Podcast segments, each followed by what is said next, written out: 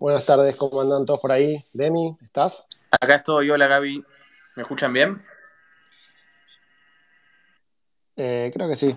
Hay un ruido ahí de fondo, pero me parece que está bien. ¿Cómo va eso? Muy bien, no, no me puedo quejar. ¿eh? ¿Qué tal ustedes? Bien, che, estaba justo ahí hablando con, con Pato, que está, estaba volviendo de la costa, así que bueno, vamos a ver en cuánto se, se conecta, pero bueno, el tiempo es tirano en Twitter. Ahí está Pato. Muy bien, increíble. Lo vamos a agregar. ¿Vos por dónde andás, Demi? Yo ahora estoy en Uruguay. ¿Cómo, cómo es la vida ahí? ¿Estás ya empezaste con el mate? ¿Qué, qué estás haciendo? Ah, No, eh, la verdad es re contento, súper lindo el verano. También acá hay una comunidad de gente muy linda, así que gente interesante para juntarse, charlar, ideas. Contento, feliz. Bueno, buenísimo. Bueno, ahí, ¿estás ahí, Pato? Buenas, ¿cómo va? ¿Todo bien? Muy bien. ¿Estás desde el auto? Escucha, estoy eh, llegando a- en cinco minutos a mi casa después de nueve horas manejando. Así que estoy. Pero estamos llegando, estoy, estoy llegando. Perfecto. Bueno, te esperamos. Te esperamos haciendo un par de preguntas con Demi, pero nos vas siguiendo por, por acá. Eh, bueno, nada, Demi, primero gracias por, por aceptar la invitación. Eh, hago un poco el, el laburo de Pato de contarte qué se trata esto. Eh, me hace laburar más. O Pato, ¿querés contar vos? Bueno, lo cuento como pueda. Eh, Demi, gracias por, por sumarte. Sorry por la desprolijidad. En general estoy más preparado, pero bueno, causas mayores. Eh, nada, la idea es, bueno, venimos charlando ya hace varios meses con distintos emprendedores, gente del, del rubro tecnológico. Ahora incorporamos gente de- de- de- del palo cripto en los últimos meses. Y bueno, la idea es que charlemos un poquito de tu experiencia, de, de cómo fue los, los inicios de tu carrera. Podés arrancar desde donde vos quieras, si querés arrancar desde tu infancia, tu adolescencia, el colegio, la facu, lo que, sea, lo que vos quieras. ¿no? Después vamos charlando un poquito sobre tu carrera. eh, obviamente vamos a hablar un montón de, de Open Zeppelin. Y más hacia el final, ya cuando, cuando vayamos acercándonos hacia, dentro de una hora, hora y diez, vamos eh, abriendo el micrófono, así la gente que tenga ganas se suma eh, y te hace alguna que otra preguntita, obviamente, y, y relacionada con el, con el tópico del invitado. Así que bueno, eso es básicamente lo que estamos haciendo. Y te dejo con Gaby para que te vaya haciendo las preguntitas. Bueno, en, la- en el capítulo de hoy, además, vamos a. Dicen hay un rumor de que va a haber música en el final. No sé si es correcto o no, pero bueno, está, está la idea. Así que nos contarás también, Demi, de tu paso por, por el mundo del DJ. Y si querés tocar algo en el final, estaría buenísimo. Así que nada, Demi, vos andá contando tu historia y yo te voy interrumpiendo con alguna pregunta. Dale, bárbaro. Bueno, gracias por la intro ahí, Pato y, y Gaby. Si quieren les cuento un poco de cómo entré al mundo cripto, ¿no? Y cómo eso derivó en empezar Open Zeppelin. También Si querés, vayamos más atrás todavía. Un poco nos interesa la historia pre-Open Zeppelin. Digamos, entiendo que obviamente naciste en Argentina, pero cómo fue tu historia eh, y después cómo fue todo el capítulo Open Zeppelin y bueno, y si querés, cómo es el futuro en lo que están trabajando ahora. Dale, perfecto. Bueno, yo nací en Buenos Aires, en Capital. Eh, hice primaria, secundaria. Ahí después me metí a, a estudiar eh, ingeniería industrial en el ITBA. Que un poco la razón ahí, me, gustaba toda la parte de matemática, física, lógica, pero también veía cómo aplicar eso al, mundo real y me parecía que ingeniería industrial eh, mezclaba esas, esas dos áreas, más teórica y más práctica. Así que me metí a estudiar ingeniería industrial.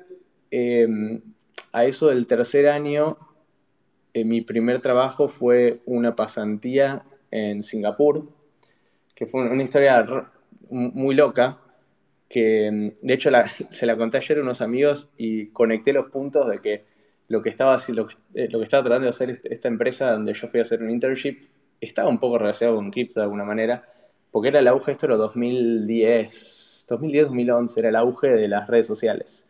Me acuerdo que había salido esta nueva empre- empresa desde Singapur que quería ser, se llamaba MyCube, quería ser una red social donde vos puedas ser el dueño de tu data, de tu información, ¿no? Si vos subís una foto, bueno, la foto es tuya, puedes monetizarla. Ah, uno- unos visionarios. y tuvieron la idea de, traer interns de diferentes lados del mundo pues, como para promocionar su plataforma.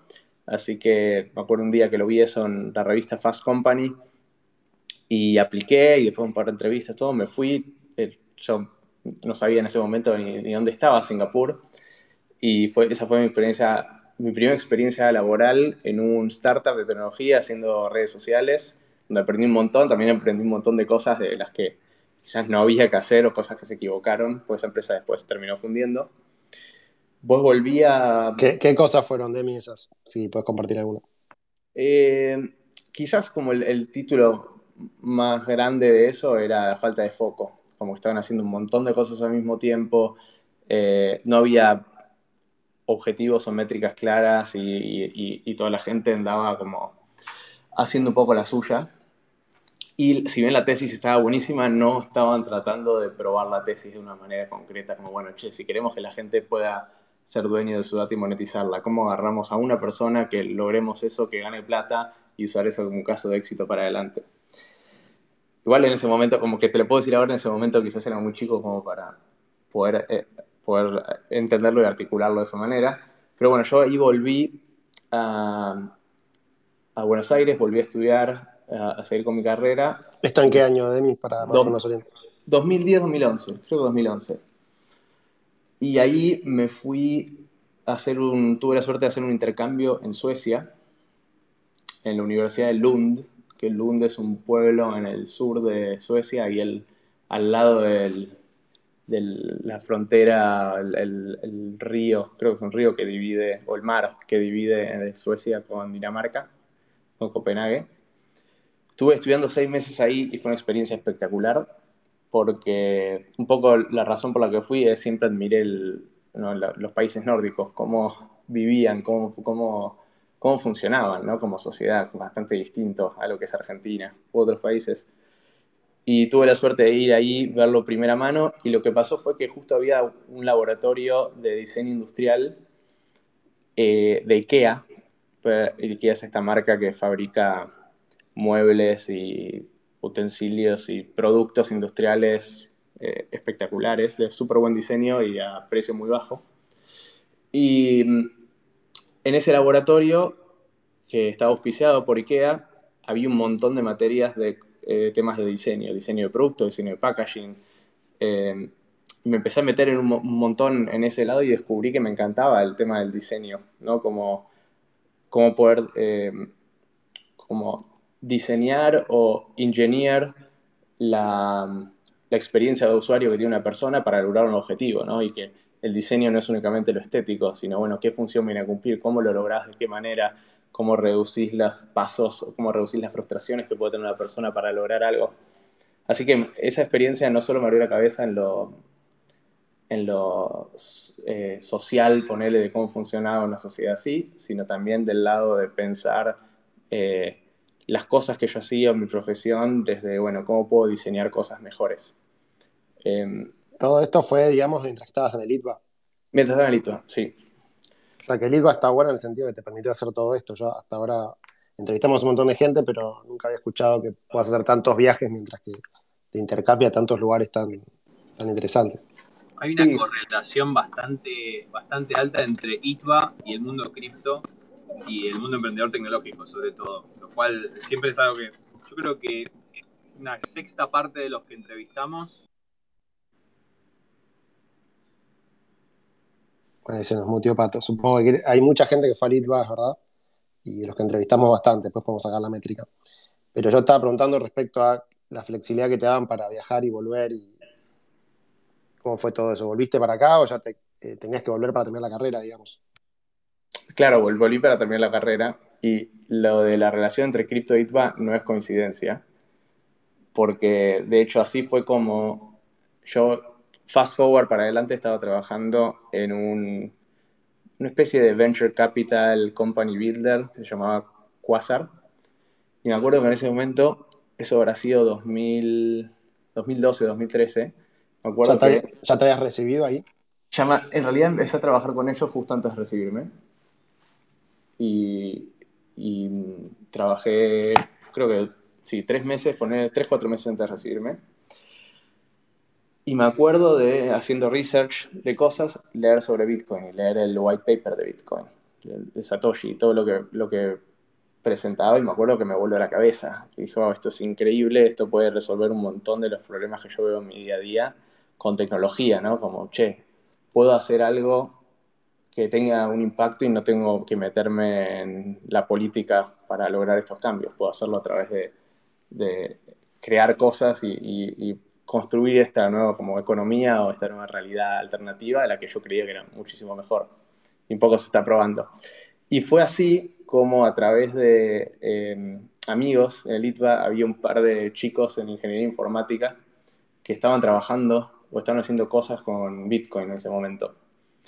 Eh, y ellos estaban trabajando desde una oficina remotos para afuera, sobre la calle Voltaire, y después decidieron dejar esos trabajos y quedó esa oficina en calle Voltaire y se armó como una especie de coworking space, eh, que éramos 10 amigos, que creo que éramos todos o casi todos delitos, ahí está Darío Sneidermanis eh, y Flor Ravena de Moon, eh, Esteban Ordano de Dicentran, también estaba Aris, pero Ari no fue a Litva, estaba Manu Araos también, que empezó conmigo en de Litva. Así que se armó una comunidad especial de gente trabajando en cripto y nada, estábamos discutiendo sobre smart contracts y Satoshi, Nick Sabo en el 2013. Y eso fue el caldo cultivo un poco, que de ahí salió Open Zeppelin, salió Moon, salió Decentraland, salieron otras cosas interesantes. Así que creo que no es coincidencia lo que decías, Pato. ¿Cómo fue, digamos, que se juntaron todos los chicos de Litvo en un cowork, digamos, y empezaron a pensar en cripto? Porque, digamos, eh, cada uno de ustedes podía haber estado haciendo otra cosa. ¿Qué los unía? ¿Los unía las ganas de, hacer algo juntos o les interesaba eh, lo, que, lo que estaba pasando con Bitcoin en ese momento? Y te diría, que, te diría, que, en ese momento hablar de Bitcoin eras un bicho raro, ¿no? Como no, la gente, había muy poca gente que lo conocía y la poca gente que lo conocía pensaba que era para narcotráfico o, otras cosas.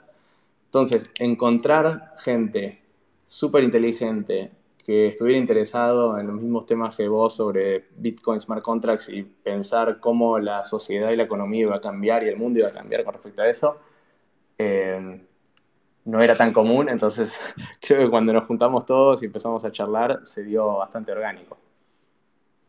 ¿Y vos seguías laburando en Quasar en ese momento? Yo seguía laburando, sí, sí, yo seguí laburando creo que un, año más. Y la, tesis de Quasar era como una idea de, probar una hipótesis con un equipo lo más chico posible y si eso funcionaba eh, era como un company builder. ¿Y vos ahí adentro querías hacer algo de cripto o estabas más mirando otras cosas? No, yo ahí estaba medio como analista, analizando. Parte del modelo también era mirar cosas que funcionaron afuera y ver si se podían replicar en Latinoamérica.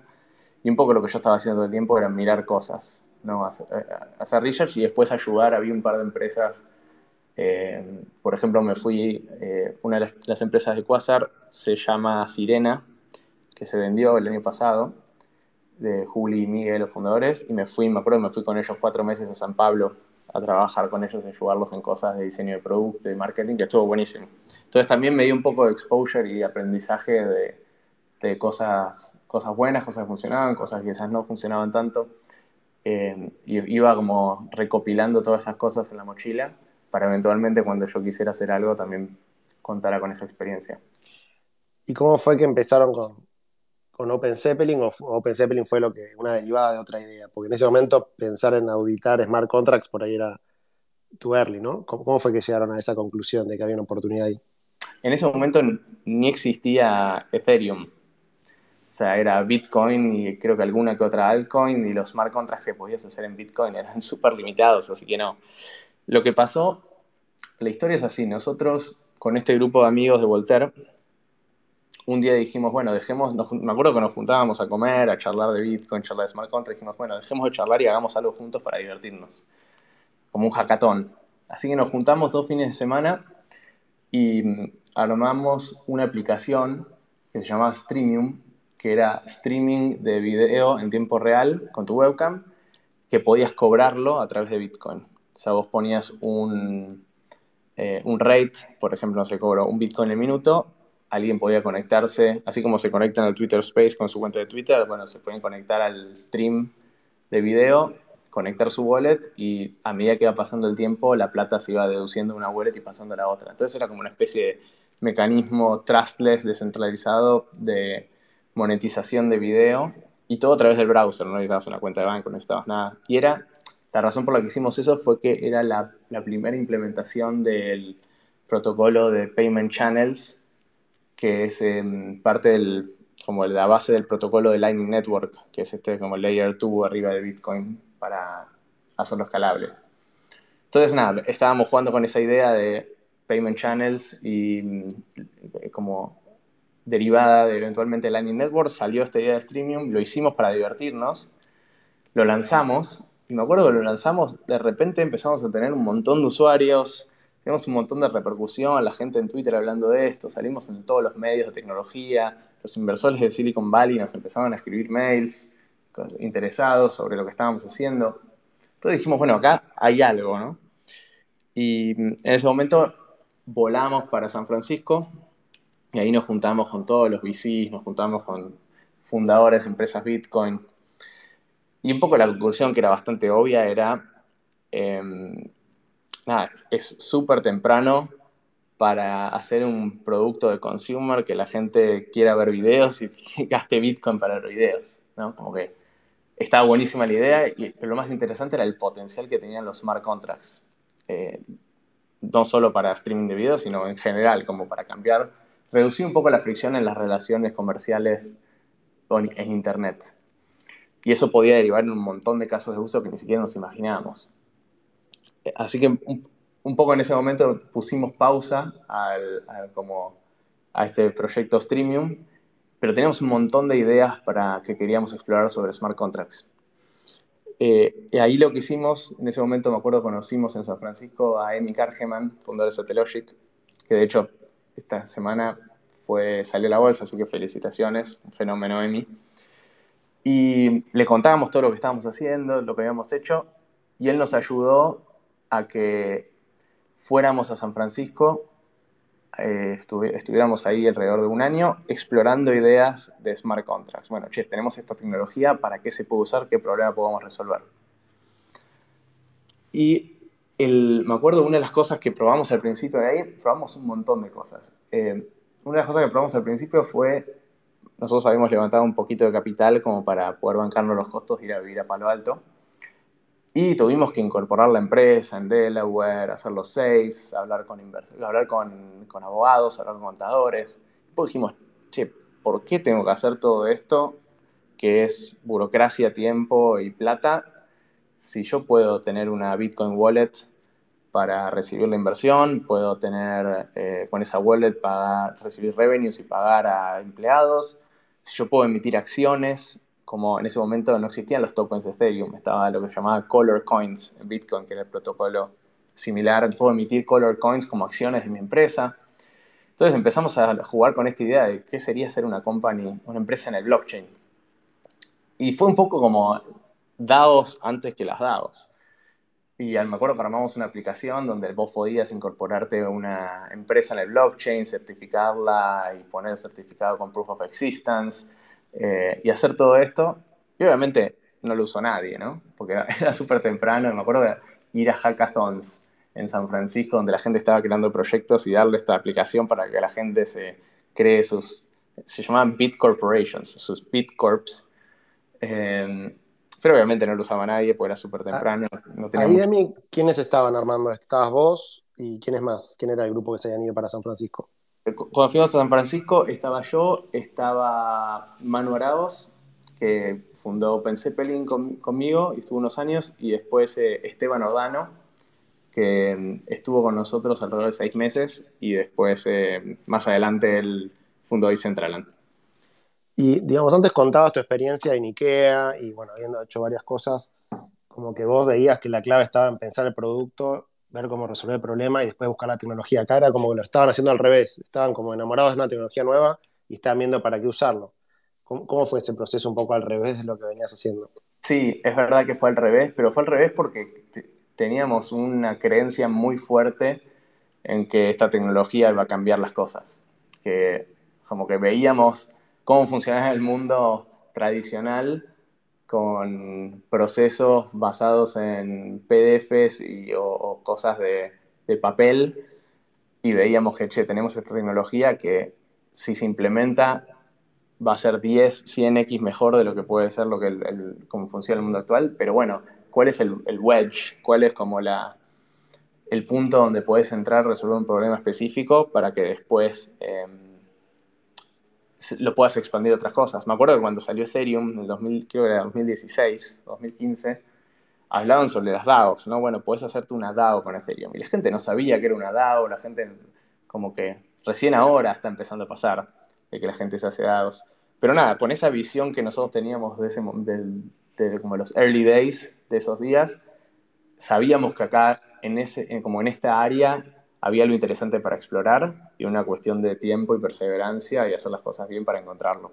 ¿Qué, qué digamos, dos preguntas ahí, qué era lo que vos veías que, que te llamaba tanto la atención? O sea, vos estabas corriendo eh, un nodo de, Bitcoin, habías visto el software, digamos, ¿qué es lo que técnicamente te parecía que che, esto no es un scam, sino que va, va en serio? Eh, y la segunda es, ¿qué te decía tu familia? Pues, digamos, habías estado en el ITBA, trabajaste en una empresa, de repente te vas a Estados Unidos para ver qué hacer ¿Cómo era el contexto tuyo en ese momento? Si pensaban que estaba loco o decías, no, esto, ¿cómo hacías para seguir adelante? es una, em, empiezo contando la segunda, porque es una buena pregunta. Y de, te digo, de mi familia y mis amigos, casi nadie entendía lo que yo hacía. Algunos lo miraban más con, más desconfianza que otros. Pero me acuerdo, por ejemplo, mi, mi vieja, la primera vez que yo compré Bitcoin, ella compró conmigo, así que confió en mí por más que no entendía de qué se trataba, de qué era, pero me dijo, bueno, yo confío en vos y compro Bitcoin con vos. Y mm, hay otra historia graciosa, es eh, eh, mi novio, o sea, yo en 2015 me puse de novio con la que es ahora mi actual mujer, y fui a la casa de mis suegros, los estaba conociendo por primera vez, en 2015, y me preguntan, ¿y vos qué haces? ¿A qué te dedicas? Y yo no, o sea, no me iba a meter a explicarles qué es Bitcoin, qué es el, mecanismo de consenso, para qué sirve. Entonces mi respuesta inmediata fue, no creo que lo entiendas. Que ahí generó un poco de discusiones y hoy nos reímos, ¿no? Eh, pero no, en ese momento era re difícil de explicar. Y aparte, viste, me imagino que vos lo sabés, Javi, como al principio cuando empezás un proyecto, tampoco está tan claro qué estás haciendo, qué problema resolves, hay mucha exploración y en ese proceso de exploración y prueba y error a veces también es difícil explicar lo que uno hace y, que otros lo entiendan. Yo tengo una, una, cosa en mi vida que cada vez que le conté a mi mamá lo que estaba por hacer y le, parecía que no era una buena idea, bueno, medio que lo terminaba haciendo, era como, si tu mamá entiende lo que estás haciendo es que, bueno, es demasiado obvia la idea, ¿no? Es como, bueno, vamos a poner un parripollo en su momento o una cancha de pádel, ¿no? Es demasiado obvia la idea. Pero digo, ¿te trataban un poco de este pibe está loco o había apoyo de la familia? Digamos, ¿cómo hacías para la parte, digamos, del contexto? ¿Tu novia te entendía lo que estabas haciendo o estabas solo con, con, dos pibes más ahí dando vueltas viendo qué hacer con esta tecnología? Mira, nadie entendía mucho, pero sí tenía apoyo y me bancaban, confiaban en que yo estaba tomando buenas decisiones. Así que eso lo valoro. Está bien. ¿Y cuándo fue el momento que dijiste, che, encontramos algo para hacer con esto que, que tiene pinta de que va a andar bien? ¿Cuánto tiempo le llevó y, cuál fue, digamos, el, camino que, tomaron para llegar ahí? Y nos llevó año, año y medio, te diría. Hicimos de todo en ese momento. De hecho, te conté lo de las Bit Corporations, que eran las DAOs predados. También hicimos NFTs antes que existieran los NFTs.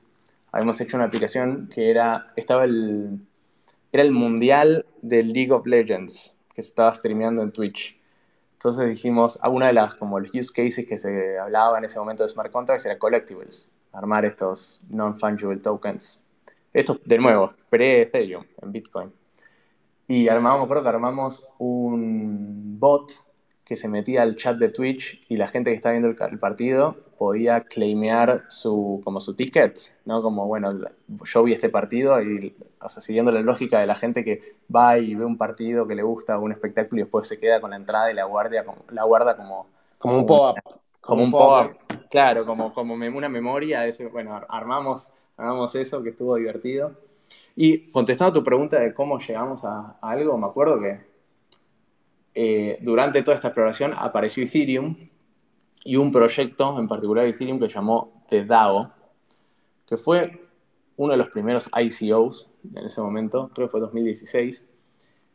Y era, o sea, la idea, la idea estaba buena. Los tipos lo que hicieron fue, vamos a levantar plata para que la gente, hacemos un ICO, vendemos tokens, eh, con esa plata, toda esa plata va, va, a un smart contract y después todos los token holders van a poder votar de cómo esa plata se invierte en diferentes iniciativas. La gente va a proponer iniciativas y después los token holders van a votar.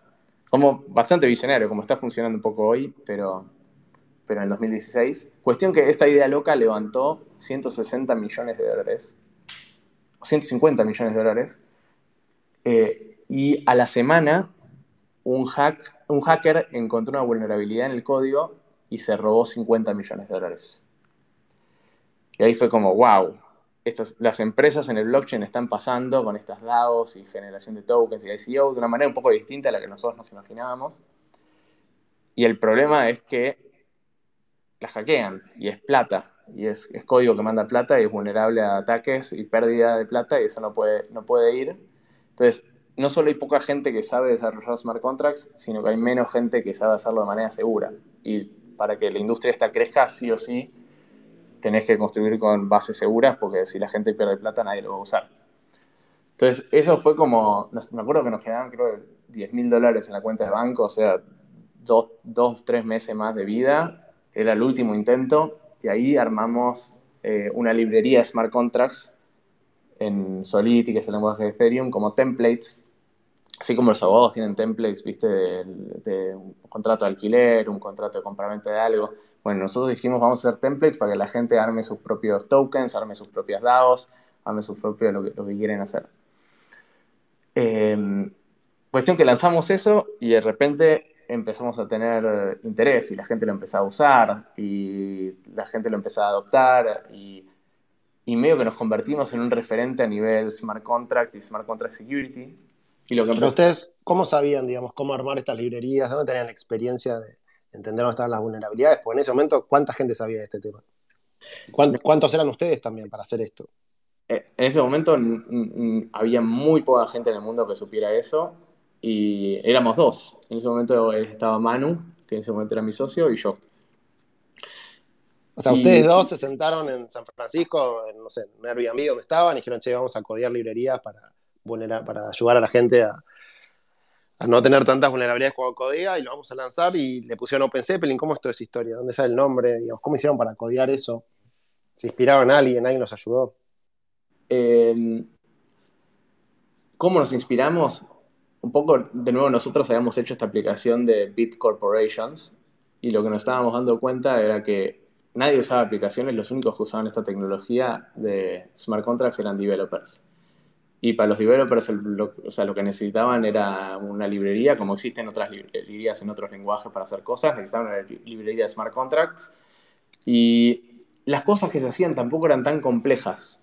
Y había eh, como best practices de desarrollo de software normal que, que fuera del mundo cripto eran estándar y dentro del mundo cripto básicamente no existían. Entonces fue como agarrar cosas, y esto Manu, siendo la parte técnica del proyecto, hizo un laburo espectacular donde agarró esas best practices que conocía de haber estudiado ingeniería informática y las llevó al mundo de smart contracts.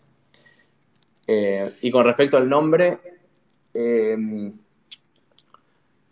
la idea ahí era, nosotros como las DAO, pensábamos en las DAO como este vehículo de gente que se pone de acuerdo para ir a un lugar en particular, eh, cumplir una misión que trasciende cualquier frontera y es global, ¿no? Entonces, este vehículo podía ser un, un Zeppelin, pero también estaba el, el, chiste interno de, está la famosa historia de un Zeppelin, que de hecho está en la tapa de un disco de Led Zeppelin que se cae y se prende fuego. Entonces era, bueno, esta Hindenburg. Es Hindenburg, exacto. Esta tecnología puede estar buenísima, pero ten cuidado que si lo haces si lo haces mal, o sea, se te puede prender fuego y se te cae todo. Está buena la analogía para, para para tenerlo en cuenta. Te, hago una consulta. Vos en un momento dijiste que te quedaban, que les quedaban a ustedes 10 mil dólares. La pregunta es, ¿qué, pasaba si te quedabas con eso sin, sin, digamos, se quedaban sin cash? O sea, entiendo que el resultado sería, ok, se cierra la empresa o el proyecto. Pero la, la, pregunta que tengo al respecto es, eh, entiendo que el Ethereum Foundation tiene como unos fondos que se le aportan, sobre todo a proyectos tan interesantes como digamos, una, empresa que te permita tener estos, estos templates de contratos que te evitan vulnerabilidades básicas eh, dentro del ecosistema de la blockchain. Eh, ustedes podrían, no sé si existía en ese entonces, sé que existe ahora, no sé si, no sé qué tanto están al tanto ustedes de, eso, pero podrían haber aplicado eso como para, para subsistir. Mira, en ese momento la Ethereum Foundation creo que eran 10 personas, una oficina chiquita en Berlín, que no, claramente no era lo que es hoy con la cantidad de gente, la cantidad de fondos, la infraestructura que tienen. Así que lo más probable es que si no funcionaba esa idea, nada, nos íbamos a tener que buscar un trabajo. ¿Y, estaban planteándose qué pasaba si nos quedamos sin, sin guita? Y siempre es el miedo, ¿no? Encima partimos con con un mindset de exploración, como, che, tenemos una tesis muy fuerte de cuanto a esta tecnología, creemos que va a revolucionar un montón de cosas, el problema es por dónde empezás. Y siempre el miedo, bueno, tenemos un tiempo limitado, el reloj está corriendo, tenemos que hacer cosas y tenemos que probarlo rápido. Entonces, era como un, como un ejercicio, como un músculo que desarrollamos de probar, ¿no? Conceptualizar, probar, hablar con los usuarios, ver qué funciona, ver qué no funciona, porque si éramos lentos en el proceso, nos moríamos en el intento. Ah, ahí tocas un tema que me interesa. ¿Cómo, ¿Cómo fue ese proceso de hablar con los usuarios para ver, de sentarte al lado de un tipo que quería programar un smart contract y ver qué les servía y qué no? ¿Cómo fue ese aprendizaje? Mira, justo ese, o sea, como que la, la idea de la librería fue más por ver lo que estaba pasando en la industria más que hablar con los usuarios de qué necesitaban. Nosotros en todo el proceso anterior, que a fin de cuentas todas las aplicaciones, todas las cosas que hicimos no, sirvieron para nada, pero sirvieron para ganar este músculo de cómo saber desarrollar producto, era, de nuevo, decíamos, bueno, ¿cuáles son los casos de usos para blockchain technology o smart contracts? Uno es collectibles. Bueno, ¿qué, problemas existen hoy con los collectibles y, están el tema de las... Me acuerdo, te, te, cuento un ejemplo particular nosotros estábamos en ese momento trabajando, estábamos en San Francisco desde las oficinas de IDEO, que IDEO es una empresa regrosa de mm, diseño de diseño de producto y consultoría. me acuerdo que le diseñaron el mouse Apple en los 80s y trabajan con todas empresas muy grandes. Ahí, se cruza, ahí se cruza con la historia de Mural, ¿no? de hecho, ahí lo, ahí lo conocí a Mariano en mi primer viaje a San Francisco. Perfecto. muy buena historia, pero pero Mariano se fue a San Francisco y también gracias a este video creo que lograron escalar Mural, pero bueno, es para otra charla, pero justo lo mencionaste y, lo comento, pues justo dos argentinos, justo los dos en San Francisco, pasaron por un lugar que, los ayudó mucho. Sí, re, buena onda Mariano, me acuerdo. Y... Ah, te estaba contando la historia de las entradas, ¿no? Dijimos, bueno, hay un problema con las entradas y la reventa de entradas y, qué pasa si vas a un evento y compras una entrada falsa. Entonces me acuerdo en ese momento dijimos, bueno, tenemos que hablar con la gente que, esté en esa industria con ese problema. Y había un partido de béisbol de los San Francisco Giants. Y me acuerdo que nos fuimos al estadio de los San Francisco Giants afuera a hablar con los revendedores. Como, bueno, tratar de comprar una entrada nosotros de reventa, a ver, bueno, qué nos pasaba, qué miedos teníamos, a ver si el tipo nos estaba vendiendo algo verdadero o no. Después hablábamos y le preguntábamos a ver cómo era la interacción, qué problemas tenía. Entonces, tratando de tomar problemas de la industria real, como venta y reventa de entradas, y después ver dónde podíamos meter la tecnología de blockchain, que la verdad que mirando en retrospectiva no, tiene, no tenía mucho sentido. Creo que como, se como terminó evolucionando todo era por el otro lado. Era, bueno, creemos de, la, creemos de la nada estos nuevos assets como NFTs y que la gente pueda comprar y vender NFTs, y después vemos como el mundo tradicional se mete en eso, en lugar de ir con la tecnología smart contracts a la industria real y tratar de meterlo por ahí. Eso no funcionó. Pero de nuevo, todo eso, por más que fallamos y, las cosas no funcionaron, nos desarrolló internamente un músculo de saber cómo, cómo probar, cómo iterar, cómo diseñar los mockups con un MVP eh, y hacerlo de manera rápida, que eso fue súper valioso. Esa era un poco la tesis de Quasar, ¿no? También. Sí, sí, sí. Eh, era un poco esa, sí. Bueno, ¿y cómo fue cuando empezaron con, con Open Zeppelin, que estabas contando que de repente empezó a pasar algo que te dio como un indicador de, che, esto parece que, va a andar? ¿Qué fue, ¿Qué fue eso que pasó y cuándo te diste cuenta que por ahí le encontraron la vuelta? Fue esto que te conté del escándalo de, DAO, donde la hackearon y dijimos, che, está este problema donde la gente está perdiendo plata, hagamos esta librería, la hicimos, me acuerdo en ese momento los proyectos de cripto no usaban Discord, usaban Slack abiertos y había 15, 20 proyectos. Estaba Maker, estaba Ogre, estaba um, un par más. Y me acuerdo de yo meterme en todos los Slacks de, um, de estos proyectos a promocionar lo que estábamos haciendo y la gente lo empezó a usar, nos daba feedback y metían pull requests en el, el repositorio GitHub. Y lo que empezó a pasar, pero eso también es open source, es gratis. Si bien hoy, hoy se convirtió en el estándar de la industria, hoy el 89% de los proyectos top 50 DeFi projects usan nuestra librería de smart contracts y todo, por ejemplo, todos los NFTs de OpenSea eh, son de OpenZeppelin, pero son estos open source, no ganamos plata. Y todavía tenemos que resolver el tema de monetización.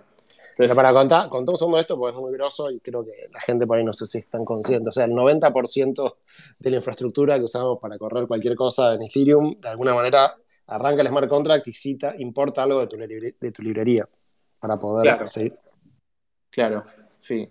Como que nosotros lo que, lo lo que ofrece OpenZeppelin, o parte de lo que ofrece OpenZeppelin es estos templates de smart contracts, que son componentes básicos, donde los proyectos lo agarran y lo editan o lo customizan y construyen cosas arriba, entonces les lo pueden hacer todo de manera más rápida, porque ya tienen cosas como, como Legos, ¿no? Entonces ya están prehechos y los puedes conectar. Y aparte esos Legos ya están, ya están verificados por una comunidad enorme que los miró, los auditó, los probó. Entonces se genera esta como eh, librería de contratos, no te diría asegurados, porque nunca están asegurados, pero mucho más seguros que si alguien lo fuera a reimplementar de cero. Y vos decís que 9 de cada 10 proyectos relevantes arrancan importando, digamos, la librería de ustedes, usan la librería de ustedes. ¿Y, y cómo es que una librería, al margen de que obviamente son muy buenas, cómo lograron ese nivel de, de, digamos, de, de estándar tan alto de calidad? Fue por, bueno, me imagino que también debe haber una, la gran mano de Esteban en su momento, pero ¿tienen algún tipo de, de bug bounty program o algo así que te permite que la gente tenga interés en encontrar fallas dentro de los, las librerías de los smart contracts? Mira, es una buena pregunta. Lo que pasó es que nosotros fuimos medio los primeros en hacerlo en el 2016, 2017, principio de 2017, y se armó una comunidad alrededor de OpenZeppelin. Y me acuerdo que creo que hoy hay más de 250 contributors en GitHub, y se armó este como círculo virtuoso donde había más gente usándolo, más gente mirándolo, metiendo pull requests. Vos mencionaste recién a Esteban, en ese momento Esteban no estaba ya con nosotros, pero estaba en Decentraland. Y Esteban, si no me equivoco, fue el que, el que hizo el estándar de, que hoy se conoce como el ERC 721, que es el de los NFTs. Y si vos ves, estaba, creo, si no recuerdo mal, estaba Esteban en Decentraland y estaban los de OpenSea y estaban como discutiendo a ver quién, quién imponía el estándar y toda esa discusión pasaba en el GitHub de OpenZeppelin y la comunidad votando y discutiendo para que eventualmente se decida que la implementación estándar era la de Esteban de Decentraland y una vez que se decidió eso, esa implementación fue a la librería de OpenZeppelin. Entonces se generaba toda esa comunidad y círculo virtuoso. Hoy, años adelante, yendo a lo que vos decías, Pato, sí, tener, eh, hay bug bounty programs, hay... em, eh, hay, vos, por ejemplo, podés dejar un mail de contacto en caso de que haya alguna vulnerabilidad o algo que, necesitamos que, que necesitas que, te contacten, podemos hacerlo. Entonces, hoy hay un y aparte hay, esto si quieren después les puedo contar más, pero hay un montón de otros productos y servicios que OpenZeppelin desarrolló que se construyen arriba de eso, entonces te hacen todo más fácil si usas, si usas como el combo completo. Entonces, de alguna manera, estaban en el momento justo, en el lugar justo, les quedan 10 mil dólares, encontraron este problema, esta solución, eh, los proyectos en el centro empezaron a usar. Y bueno, ¿y cómo transformaron eso en una empresa, digamos? ¿Cómo fue el siguiente paso? Lo que pasó fue que había.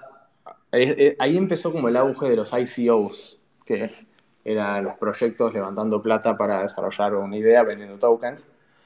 Y nadie quería ser el próximo DDAO que lo hackeen, ¿no? Entonces, como nosotros nos posicionamos en, haciendo la librería como referentes de smart contracts, proyectos nos empezaban a escribir para que los auditemos.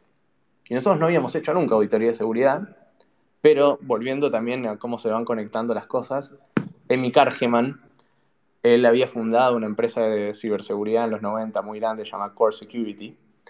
Entonces también él nos ayudó a pensar como, bueno, está esta necesidad, ¿cómo hacemos? ¿Cómo aprendemos? Y al ser una tecnología nueva no había ningún experto y nosotros éramos los expertos y nosotros tomando conceptos eh, de nuevo, tomando conceptos como estándar de seguridad y de desarrollo de software de Web 2, lo llevamos a Web 3 y con eso armamos la práctica y con eso pudimos, como me acuerdo que tuvimos un par de clientes buenos al principio y nos armamos la, marca, entonces más, más proyectos buenos, empezamos a, trabajar con ellos. Eh, y eso también logró poder atraer talento y empezamos a contratar gente buenísima que, de nuevo, como era una industria tan nueva, nosotros éramos los que establecíamos los estándares, nosotros tomamos el rol un poco de, de educar el espacio y llevar adelante las buenas prácticas de cómo eh, hacer todo lo que respecta a smart contracts de una manera segura. ¿Incorporar la empresa como una DAO? Ah, no. No, no, es una empresa normal. ¿Por qué no lo hicieron como una DAO? ¿Cómo? Ustedes tenían esta idea de las DAOs y lo habían hecho incluso pre-Ethereum, ¿por qué en ese momento no, lo armaron como una DAO sobre, sobre Ethereum? Y es una buena pregunta. Y no descarto que en un futuro pensé que le pueda convertirse en una DAO también, ¿no? Eh, pero a fin de cuentas las DAOs y siguen teniendo este problema, como que no, no están conectadas al mundo real, ¿no? Si tenés que contratar gente, ¿cómo lo haces? Desde una DAO necesitas una, una empresa eh, que pueda contratar la gente, que pueda tener una cuenta de banco, que pueda eh, hacer un montón de cosas que... Me acuerdo que, o sea, hoy quizás es normal que un inversor, cuando vos levantas plata, te mande stablecoins. En ese momento tengo otra historia graciosa que me acuerdo que me junté con el que era el, era el abogado del board de Twitter o Facebook, o, las dos. O sea, un tipo súper grosso a nivel contratos, a nivel empresa de tecnología, y me junté a tomar un café a contarle sobre el futuro de smart contracts y las empresas que van a, en lugar de emitir acciones, van a emitir tokens. Eh, esto fue en 2016, y me acuerdo terminó la charla y el tipo me dijo, Demi, no quiero ser too discouraging, pero creo que esto no va a funcionar. No, y si el tipo te dice eso, fue como, va, eh, un tipo tan reconocido. Pero esto también un poco reforzó nuestra tesis de, claramente acá hay algo, hay gente que no está viendo y nosotros tenemos la oportunidad de empujar la industria para adelante y hacer que esto suceda. Y entonces, Open Zeppelin, ustedes estaban viendo en Estados Unidos, vinieron para acá, ¿cómo, cómo creció hasta lo que es hoy? Y si querés contar un poco qué es Open Zeppelin hoy, qué proyectos tienen, tienen además eh, software gratuito, tienen algún proyecto donde tienen revenue, tienen las auditorías a los, proyectos, cuánta gente son, o sea, lo que nos quieras contar para, para los que no saben mucho. Dale, Open Zeppelin es empresa de ciberseguridad enfocada en Web3 tenemos, eh, desarrollamos la librería esta de Smart Contracts estándar en la industria. Después te, hacemos auditoría de seguridad. Trabajamos con los mejores proyectos en, en la industria, desde Compound, Aave, Coinbase, auditando o assets, que, por ejemplo, assets que Coinbase mete en su plataforma, en su exchange, o auditando la nueva versión del, del protocolo de, de AVE para que para que funcione bien y, o por lo menos minimizar las chances de riesgo de que haya una vulnerabilidad. Y, pero nosotros, si bien, si bien empezamos como monetizando a partir de la venta de servicios, nosotros nunca nos consideramos una empresa de servicios. De hecho, siempre tuvimos la visión de como construir el Amazon Web Services de Smart Contracts. Y un poco, Open Zeppelin es una, es una empresa como mission driven, como basada en, una misión fuerte. Nuestra misión es proteger la, la decentralized economy o la open economy, ¿no? que es lo que genera todo esto de smart contracts. Y si queremos contribuir a esa misión de una manera y tener más impacto, tenemos que hacer algo que sea escalable, no podemos depender de crecer únicamente en la cantidad de gente que tenemos para hacer auditorías. Entonces, para nosotros la auditoría fue algo estratégico de bootstrapear la empresa, armar nuestra reputación, trabajar con los mejores clientes y partners en la industria pero lo más importante es que nos daba inside information e insights de cuáles son los desafíos más grandes que tiene la industria. Y, mm, inside information también le daban. no, esa no, esa no, no, lo usábamos. Usábamos la. Nosotros queríamos, queríamos de nuevo cumplir nuestra misión de proteger a la economía descentralizada y empujarla para que pase. Y, mm, o sea, lo que hicimos fue esa, esa inside information lo usábamos para desarrollar productos. Hoy tenemos un producto que se llama Defender, que es como vos, si, si te fijas como en el, el journey, como en el, la experiencia de un, desarrollador o un, equipo de desarrollo haciendo cosas con smart contracts, primero lo desarrollás con nuestras librerías, después lo auditas con nuestros servicios, después lo deployás y qué pasa una vez que lo deployás, cómo haces el management de eso, cómo haces upgrades a los smart contracts, cómo corres scripts, cómo automatizar ciertas funciones, cómo mandas transacciones de manera eh, reliable. Todo eso lo haces con Defender. Y después hay un, otro producto que es un protocolo de, monitoreo y runtime security smart contracts. Es bueno, la pregunta es, una vez que ya está todo funcionando, ¿cómo sé si a mi smart contract lo están, lo están hackeando? ¿Cómo sé si tiene un problema? Eh, ¿Cómo sé si lo están manipulando de alguna manera? Y es un protocolo donde vos podés eh, suscribirte alertas de smart contracts, así como si alarmas de, de, posibles riesgos y vos recibís esas alarmas y tomas acción para proteger tus smart contracts ante eventuales eh, problemas. Estos productos hoy son todos gratuitos, obviamente la auditoría no, pero los demás productos, ¿cómo es el modelo de negocios, digamos, de OpenZeppelin, además de las auditorías? Tenemos diferentes como revenue lines. Las, las librerías son eh, open source y gratis. Las auditorías son servicios, eso se cobra como servicio. Después Defender es un software as a service, es freemium, así que cualquiera lo puede usar de manera gratis y si llega a cierto cuota, después tiene que empezar a pagar. Y el protocolo de Runtime Security Monitoreo se llama Forta, y ahí un poco nuestra tesis, el, modelo de negocios es em, hacer un protocolo descentralizado que se pueda monetizar de diferentes maneras y lo primero que hicimos fue integrarlo con Defender para que si vos usas Defender y ya pagas la suscripción de Defender, automáticamente puedes acceder a todas estas cosas. ¿Y cómo está conformado hoy Open Zeppelin en gente? Nosotros fuimos una empresa remota y distribuida casi del, día uno, te diría. O sea, naturalmente, nosotros, nosotros fuimos a empezar la empresa a San Francisco. Estuvimos entre Palo Alto y San Francisco un buen rato. Y después, naturalmente, empezamos a contratar a algunas personas en Argentina porque era donde teníamos nuestro network, ¿no? donde conocíamos, pero siempre con la visión global, de hacer algo global y eh, el, encontrar el mejor talento no importa dónde esté. Y mm, hoy somos una empresa completamente distribuida eh, y remota, donde después obviamente sus desafíos a nivel cultura, ¿no? Cómo hacer para que la gente se conozca, la gente trabaje bien. Eh, pero creo que eso... ¿Cómo, cómo haces? Y de varias maneras. Primero a nivel cultura, como nosotros no, definimos la cultura por los valores, ¿no? Y tenemos diferentes mecanismos donde se viven los valores de, del día a día. Un ejemplo es, tenemos, cada, cada valor tiene un e, emoji reaction en Slack.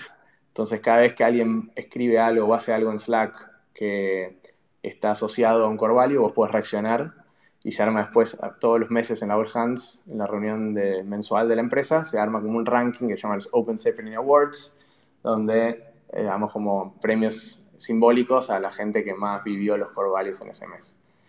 Después otra cosa que hacemos es em, retreats en persona, donde una o dos veces por año volamos a toda la empresa a un lugar en particular y Ahí tenemos sesiones de trabajo, puedes comunicar cosas, eh, actividades de team bonding para que la gente se conozca.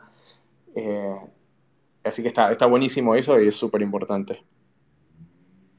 ¿Cómo, ¿Cómo haces? Dos preguntas que, bueno, para mí son bastante difíciles. Que, primero, ¿cómo haces para atraer nuevo talento? Porque no hay tanta gente que sepa de lo que hacen ustedes y a ese nivel.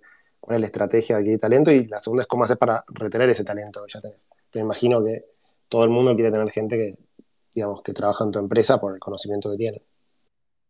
Sí, y te diría atraer y retener talento es una de las claves, y es lo más importante y es un desafío, porque hay un montón de oportunidades en, cripto.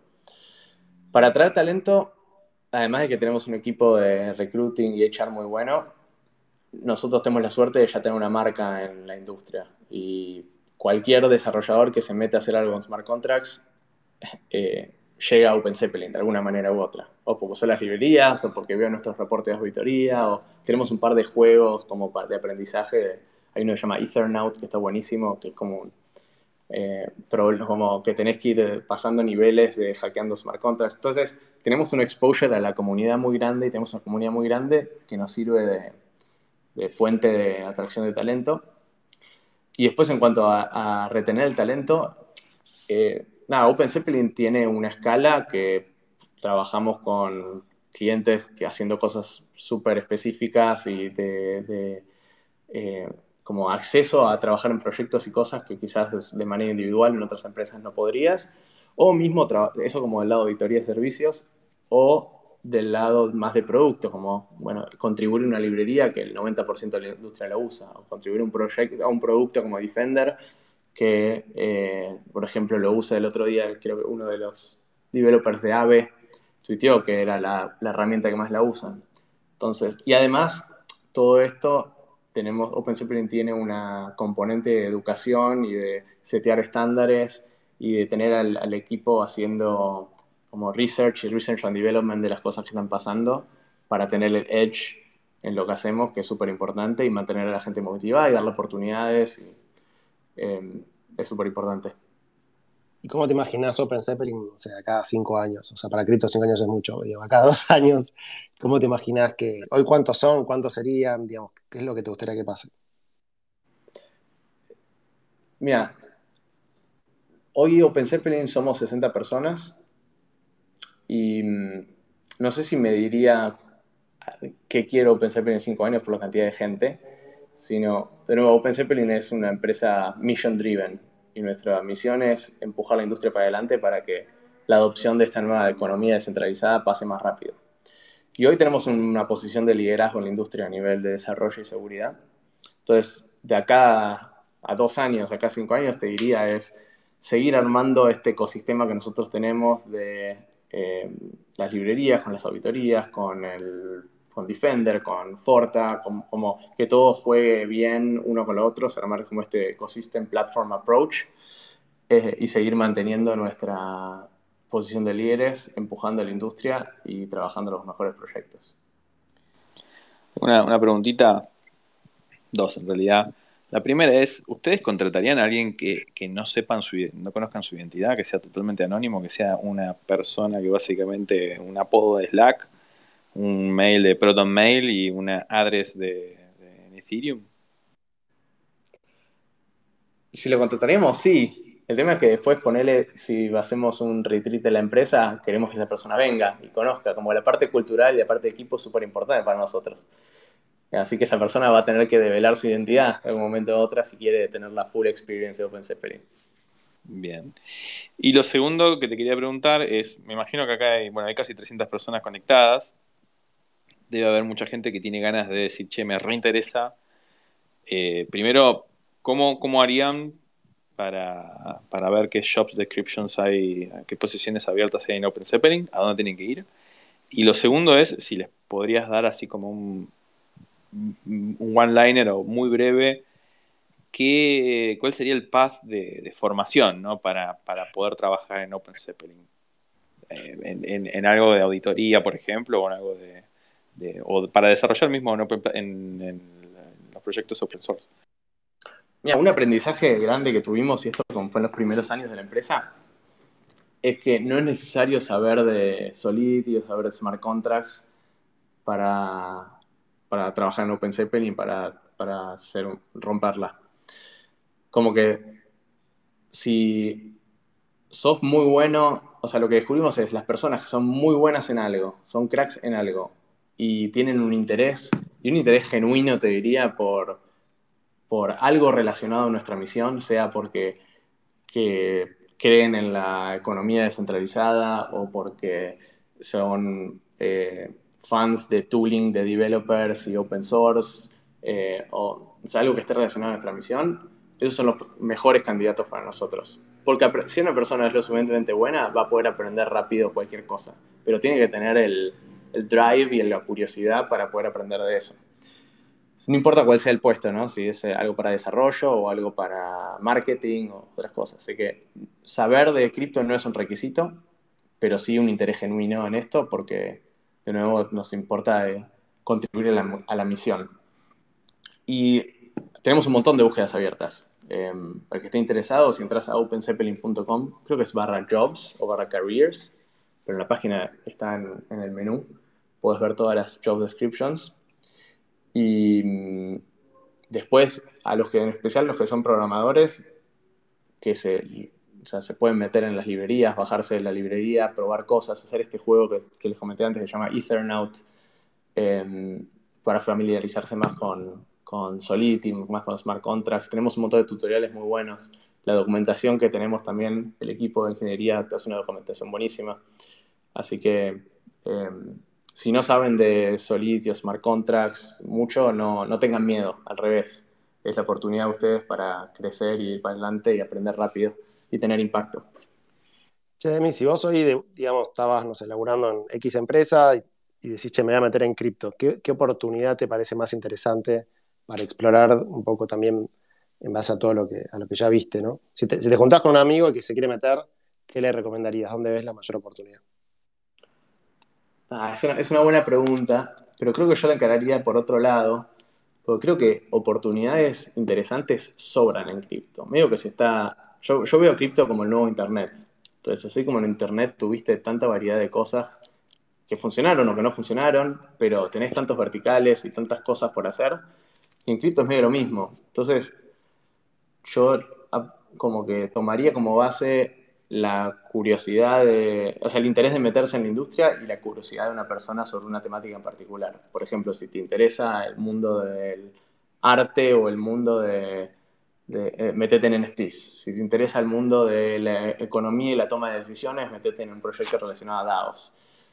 Porque en cada vertical va a haber cosas súper interesantes y hay un montón de experimentos pasando que cosas buenas van a, salir.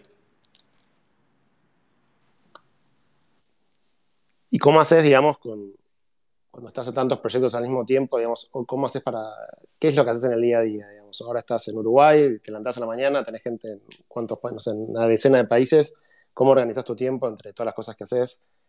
¿Quién, Manu Arao sigue laburando con vos, ¿cómo organizaste el equipo de tecnología? Un poco mm, como, como CEO y fundador, yo tengo como tres responsabilidades grandes.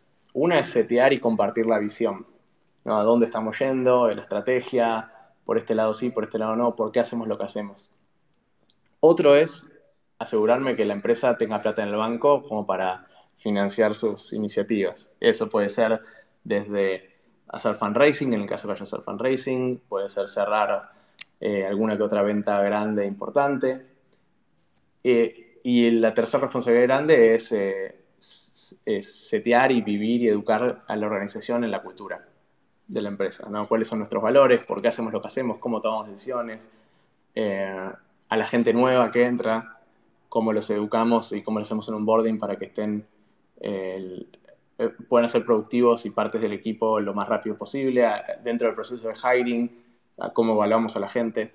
Entonces, ahí te diría que está mi foco. Por suerte tengo un equipo buenísimo de management al que puedo delegar un montón de cosas que quizás o no soy tan bueno o que quizás soy bueno pero que no me divierten tanto para poder yo enfocarme en lo mío. Esa respuesta es un, un post de Fred Wilson, ¿no?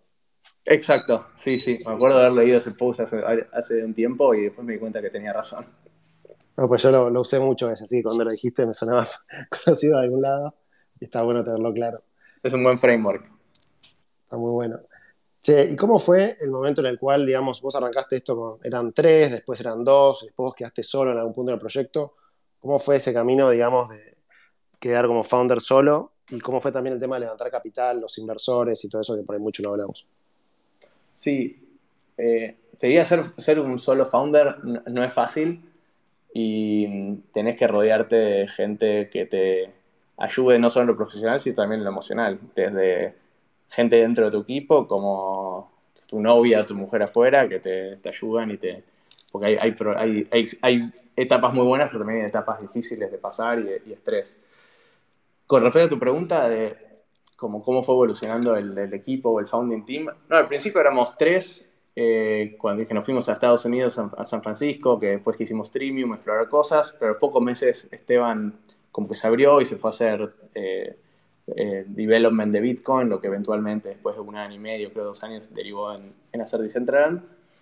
Y después, bueno, son, con Manu estuvimos trabajando hasta el 2018, creo, 2018, principio de 2019, que nada, fue súper importante en las etapas iniciales del proyecto y armar la librería, contratar a las primeras personas. Eh, pero después creo que quizás él no tenía la, la ambición y los incentivos de armar la empresa que, que queríamos en Open Zeppelin, de, desarrollar productos, de crecer y tener impacto a escala mucho más grande de la que teníamos en ese momento. Eh, entonces ahí él tomó la decisión de abrirse, que creo fue, fue acertada por, por, sus, por sus incentivos. Y mm, en ese momento vos me preguntaste equipo de tecnología, en ese momento traje un CTO buenísimo, americano, con un montón de experiencia, su nombre es Jonathan, que eh, tomó el equipo de ingeniería y lo creció y desarrolló Defender y desarrolló proyectos y, y los productos que tenemos y, y, también hubo como cambios culturales en la empresa, la empresa evolucionó mucho y hoy la verdad que tenemos un equipazo. Pero ¿cómo, cómo fue el tema de levantar capital? Te querían en su momento de ah, mil dólares y de a partir de ahí, ¿cómo hicieron para seguir avanzando? Mira, lo bueno es que nosotros, como OpenZeppelin como empresa, nunca más levantamos capital. O sea, tiramos con, con, eso que levantamos y después pasó a ser profitable y logramos crecer y bootstrapear la empresa y, y mantener el control y, y, y, nada, estar siempre en la posición de to poder tomar la elección en lugar de tener que levantar plata por, por necesidad. Lo que sí levantamos plata es para como una especie de spin-off que hicimos de Open Zeppelin, que se llama Forta, este proyecto de protocolo descentralizado que les conté antes, que ahí la última ronda fue eh, en junio del año pasado, que levantamos 23 millones de dólares de Andreessen Horowitz, liderado por Andreessen Horowitz y Coinbase Ventures participó, estaba Placeholder Ventures, un par de eh, inversores muy buenos en el mundo cripto que um, están siendo súper buenos partners para ese proyecto en puntual que estamos teniendo. ¿Cómo es eso? Digamos, vos tenés una compañía que es Open Zeppelin y hay otra compañía hermana que es la que levantó el capital, son dos empresas separadas. Exacto, sí. ¿Y cómo diviste el equipo entre las dos empresas?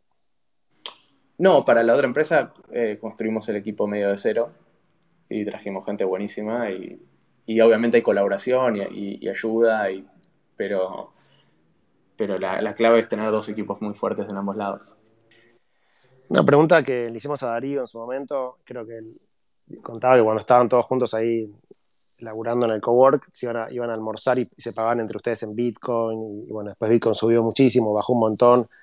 Eh, con estos movimientos que tiene cripto, digamos, que, no son aptos para cardíacos, digamos, ¿cómo hiciste en todos estos años como para mantener el entusiasmo, ¿no? Y, que, cuando vos arrancaste, te compraste tu primer Bitcoin, ¿cuánto valía un Bitcoin, por ejemplo? Mira, yo no entré a la industria del Bitcoin y cripto por puramente por lo económico. O sea, de hecho, no, casi que no miro el precio. Porque si miras el precio sé que me volvería loco y no, no podría concentrarme en lo que hago. Eh, yo creo, que, o sea, confío en los fundamentals de esta industria y tengo el, como una creencia fuerte de que esto realmente va a tener un impacto enorme. Entonces, si hoy cae, mañana sube, mañana baja, eh, no, no le presto, trato de no prestarle tanta atención a eso. Y si tenés que elegir en un solo activo cripto para ahorrar, ¿cuál, cuál usarías? O sea, tenés, puedes elegir uno solo. Tendría dos. Tendría mitad Bitcoin mitad Ether. No tendría uno solo. Sí, ahí en tu video que, que tenés las dos. Eh, ¿Tendrías mitad y mitad, por ejemplo? Sí, tendría mitad, mitad Bitcoin mitad Ether. Para mí es como... O sea, Apple y Amazon en el 2000, ¿no? Como... Obviamente va a haber empresas que es, o, o, o, monedas que salgan nuevas que van a subir un montón y van a bajar un montón, pero creo que es difícil también, sin, a menos que te dediques a eso full time, es difícil identificarlas. Y Bitcoin y Ether son como los, los que tienen los fundamentos más fuertes, por lo menos desde hoy.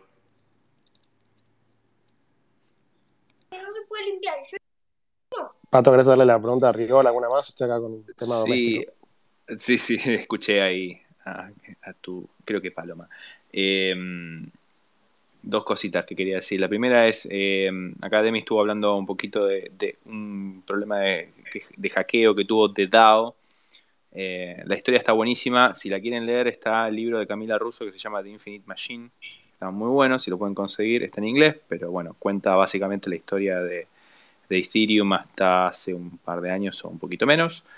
Em, eso, un punto número uno. Punto número dos, o sea, creo que no se me escuchó al principio, estaba en el auto ahí medio bajándome, con las valijas.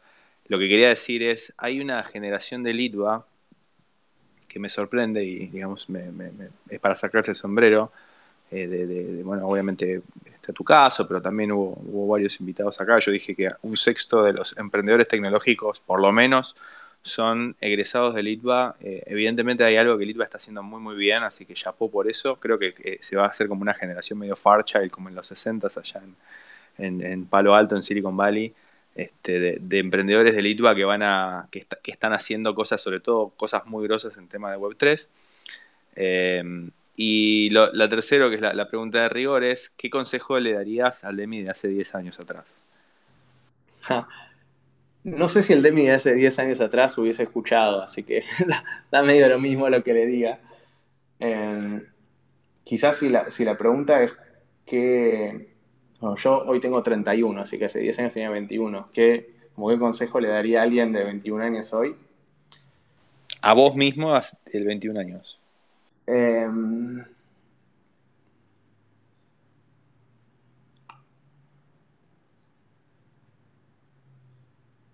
Em, no, quizás como uno a veces tiende a escuchar consejos o tiende a escuchar lo que le dicen otros, eh, pero uno no, realmente no internaliza y no aprende las cosas hasta vivirlas y experimentarlas.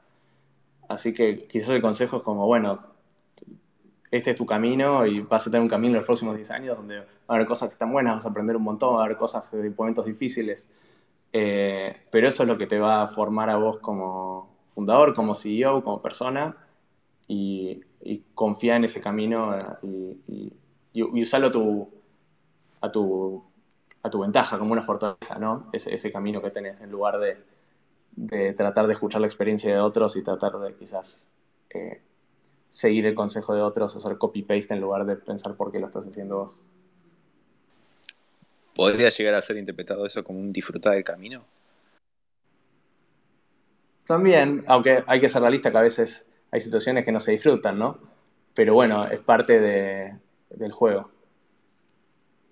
Totalmente. No, lo digo porque hay muchos que, dicen disfrutar del camino y, me parecía que estaba ahí tangencial. Era ahí, tocaba un, puntito, pero.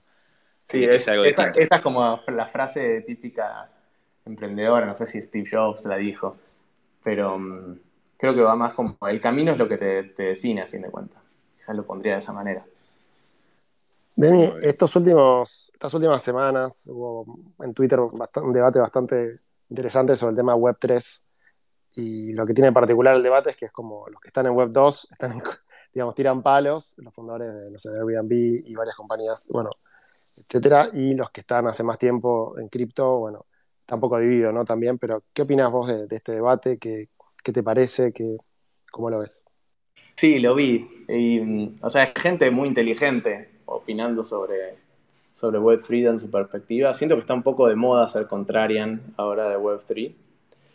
Y como yo lo veo, es que a veces estas perspectivas son muy como first world centric, como que lo ven desde una perspectiva de Estados Unidos o desde UK, del primer mundo, y se olvidan que el mundo no funciona así y cosas que ellos dan por sentado eh, no lo son y, esta tecnología de Web3 viene un poco a cambiar las cosas. Y, un poco la, otra crítica que haría es como esta, esta gente se enfoca mucho en los problemas que tiene o la tecnología hoy que no escala o en el tipo de proyectos que hay hoy que no funcionan, que tienen razón. O sea, la tecnología hoy es súper rudimentaria, hay un montón de proyectos que están buenísimos, un montón de proyectos que no van a funcionar, pero creo que eso es lo lindo de, de cripto y de Web3 es que primero que hay un montón de gente súper inteligente tratando de resolver estos problemas y con el tiempo se van a resolver, pero lo otro es que hoy permite, o sea, los smart contracts y, cripto en general permiten llevar a cabo experimentos eh, económicos y, a nivel sociedad de una manera mucho más rápida y barata de como se podía hacer antes. Y eso eventualmente va, por esa experimentación y esa innovación que salga por hacer las cosas más rápido y más fácil, va, van a surgir mejores alternativas que hoy no existen. O sea, a mí el ejemplo que me gusta es como si vos mirás el comunismo, el comunismo fue un experimento social que se hizo a lo largo de varias décadas, donde mucha gente fue forzada a participar en ese experimento, eh, mucha gente la pasó muy mal y se terminó demostrando que, fue, que estaba equivocado el modelo. ¿No? Entonces, vos podrías hoy replicar ese funcionamiento del socialismo con smart contracts, haciéndolo por internet, opt-in, donde cualquiera que quiera participar puede participar y llegar a resultados en cuestión de semanas, meses o pocos años, y, de una manera mucho más abierta donde cualquiera pueda participar. Y creo que eso es lo que nos va a determinar llevando a... O sea, hoy claramente el mundo tiene un montón de problemas a, a nivel económico, sociales, y creo que esa experimentación rápida que te permite la tecnología, porque un poco estamos bajando las barreras de entrada para probar cosas, es lo que va a terminar trayéndonos las soluciones que espero que, que, como que, no te diría que el mundo necesita porque sería muy ambicioso y muy amplio, pero muchas de las soluciones a problemas que estamos viendo hoy. Cuando hablas de soluciones rápidas, digamos, me, acuerdo, digamos, tengo como varios dolores de cabeza de lo difícil que es desarrollar en un smart contract. Obviamente está el tema de la seguridad las auditorías, pero eh, ¿cómo, ¿cómo, podemos hacer para que el proceso no sea tan lento desde la idea hasta que haya algo online? Más que todo cuando hay plata de por medio, porque si no hay plata de por medio, por ahí puede haber algún. Eh, puede, ser, puede hacerse más rápido. Sí, como que el modelo de desarrollo de, Web3 es como volvimos a los 70s, 80s, donde digamos, se desarrollaba software de una manera muy diferente a la que estábamos acostumbrados por ahí en, Web 2. Creo que es un tema de perspectiva eso, porque si yo te digo, por ejemplo, vos para poder crear una moneda y eh, que la gente la use, tenías, antes tenías que ser el presidente del Banco Central de un país. Y hoy Vitalik, a sus 20 años en Canadá, de su computadora, o armó una moneda con una política monetaria y con adopción. Entonces, vos de tu computadora con smart contracts puedes hacer lo mismo que lo que podía hacer, o lo que puede hacer alguien, un presidente del Banco Central de, un país. Entonces, si lo comparás, en, depende con qué lo compares, eh, si, si, vos lo comparás con desarrollar un frontend en Web 2, obviamente quizás es más difícil o, más trabajoso o toma más tiempo. Pero si comparás lo que puedes hacer hoy versus lo, que, lo mismo, pero eh, sin esta tecnología y este acceso, me parece que es abismal la diferencia. Y mirando para adelante, vos te imaginás un mundo donde va a convivir cripto con el mundo centralizado, o sea, te imaginás que el dólar, por decir un ejemplo, va a seguir siendo la moneda número uno, o te imaginás que en algún punto eh, va a cambiar y o no se va a usar más, o, tus hijos o tus nietos van a decir, che, dame tan, eh, comprame o pasame tantos satoshis o lo que sea. ¿Cómo te imaginas un poco eso? depende de qué plazo mires de tiempo. Porque en el corto plazo te diría que mm, todo, o sea, no veo cambios grandes y de hecho veo bastante pelea desde el lado más centralizado, tradicional, contra cripto. Pero si lo miras en un plano de histórico de 30, 50, 100 años, o sea, es como, yo lo veo muy parecido a, si miras la historia, a la aparición de la democracia frente a las monarquías. ¿no? Como, bueno, de repente vino este sistema, nuevo de organización social y hoy las monarquías sigue habiendo algunas, ¿no? Tenés la reina de Inglaterra, tenés en Suecia una monarquía, tenés en otros países, pero el poder que tienen hoy las monarquías frente a las democracias es casi ínfimo. Entonces, si lo miras en escala temporal de 50, 100, 200 años, yo creo que va a terminar pasando lo mismo, donde va a haber un orden nuevo de organización social, llamalo DAOs o llamalo lo que venga después de las DAOs, que van a coexistir con los órdenes tradicionales de gobernanza y de monedas. Y como también, así como te dije lo de las, eh, de las monarquías, también hay tribus, ¿no? Entonces son diferentes esquemas sociales que siguen coexistiendo, pero las fuerzas de, poder van cambiando. Y yo creo que ya el mundo está, está pasando bastante por lo virtual y digital y no, no hay chance de que las instituciones más tradicionales puedan adaptarse a eso. Y para cerrar la pregunta esta, digamos, ¿cómo, ¿cómo, es también la ofensiva? ¿no? Porque las instituciones tradicionales no, no, están muy contentas de, que, de perder el control, etcétera. Ahora hay como una, especie de idea de, bueno, que tengas que hacer un Know Your Customer, de a quién le estás mandando tu moneda, si estás en una plataforma, digamos, centralizada de trading, no puedes comprar y vender libremente, sino que además tenés que informar a quién le estás enviando dinero, digamos. ¿Y cómo, ves esa pelea, digamos, que ya está ocurriendo entre los dos mundos y cómo te parece que, que va a ser? Sí, ya que pase eso, para mí es un avance frente al sistema tradicional bancario y económico y financiero que, que existe en el mundo hoy. Entonces, ya que eso pase, me parece un, un, buen avance. Y después, hoy decís, bueno, los mecanismos tenés que hacer un KYC.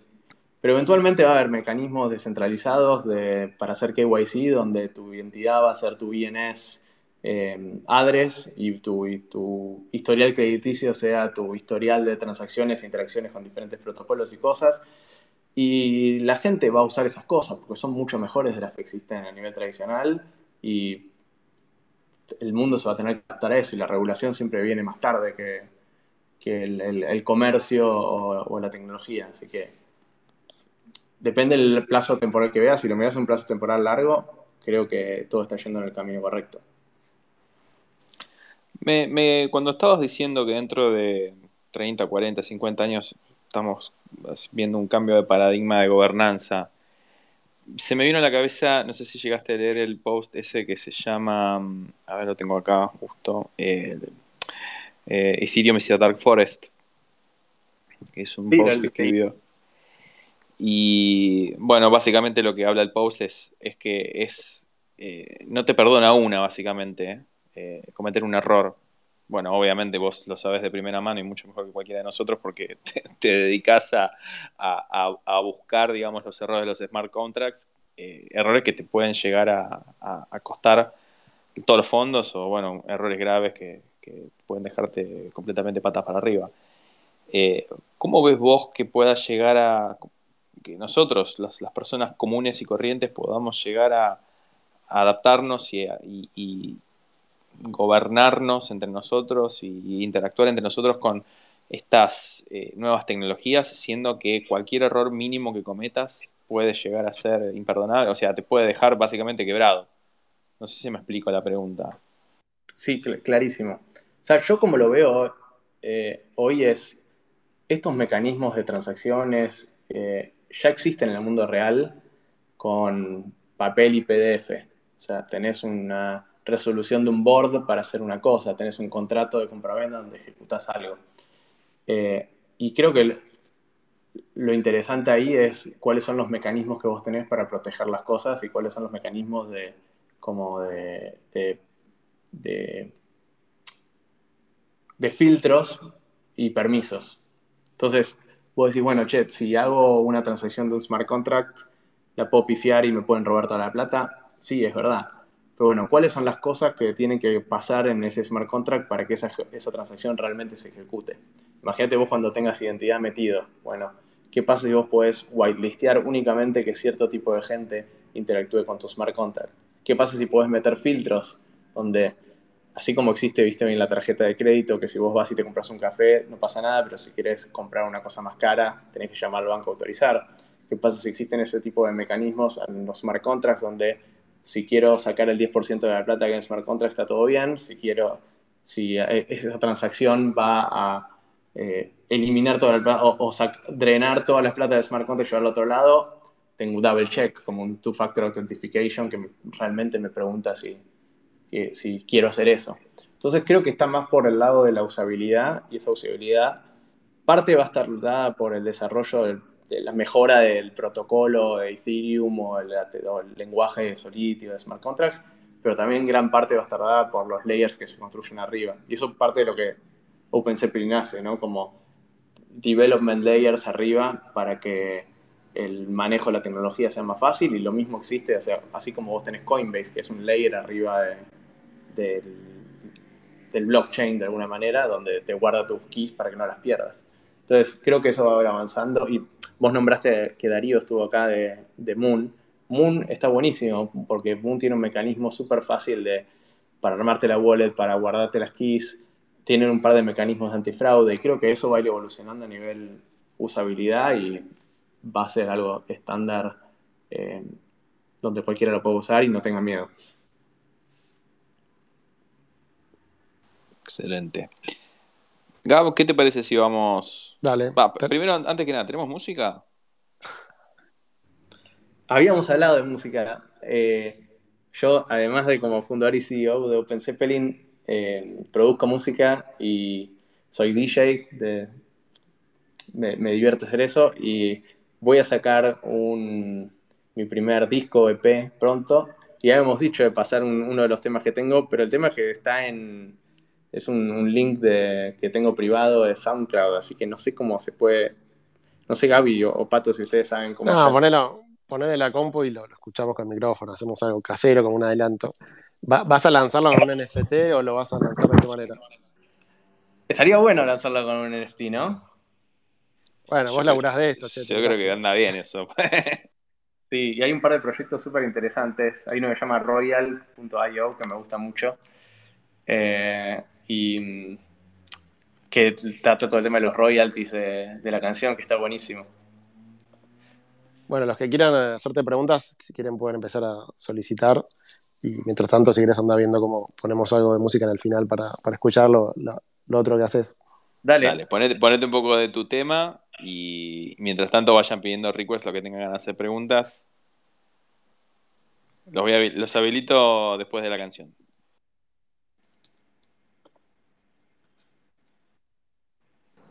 Hola, ¿cómo va? En los que están ahí para preguntar, bueno. si pueden ponerse en mute y levanten la mano y vamos nombrando a cada uno y vamos bajando Dale. la mano así organizamos. Y levanten la manito, por favor. ¿Podrían sacar, por favor, del chat que yo no pedí entrar? Muy amable. no hay problema. Sin problema.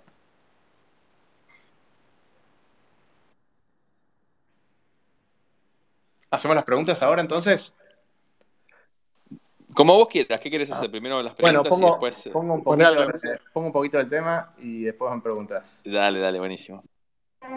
Díganme si escuchan. Perfecto.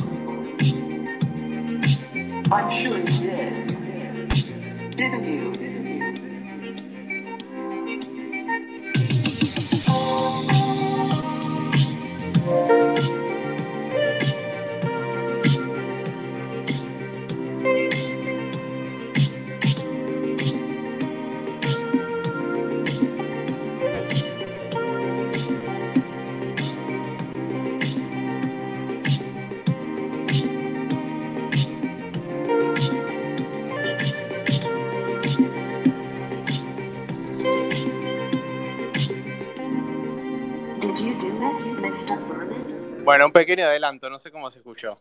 Se escuchó bastante bien. ¿eh? Bastante bien. Me hace, me hace acordar a Time Cop 1983, no sé si la conoces la banda. No, ah, la tengo que escuchar, no sé si la conozco. Después te la paso, tiene, tiene, una onda Dale. de ese estilo. Pero me gustó, pasanos, me gustó, está, está, muy bueno. Pasanos un, un, link o algo, así lo, lo distribuimos por Twitter para que, que quiera escuchar el adelanto o lo que se pueda escuchar. Dale, bárbaro. Bueno, ahí tenemos bueno. preguntas por ahora dos, pero los que quieran preguntar, manden request. Eh, Alicia, perdóname que te agregamos. Siempre aparece, aparece algo divertido. Eh, Arrancamos dale, con el Fajor. Hola, ¿cómo va? ¿Qué tal?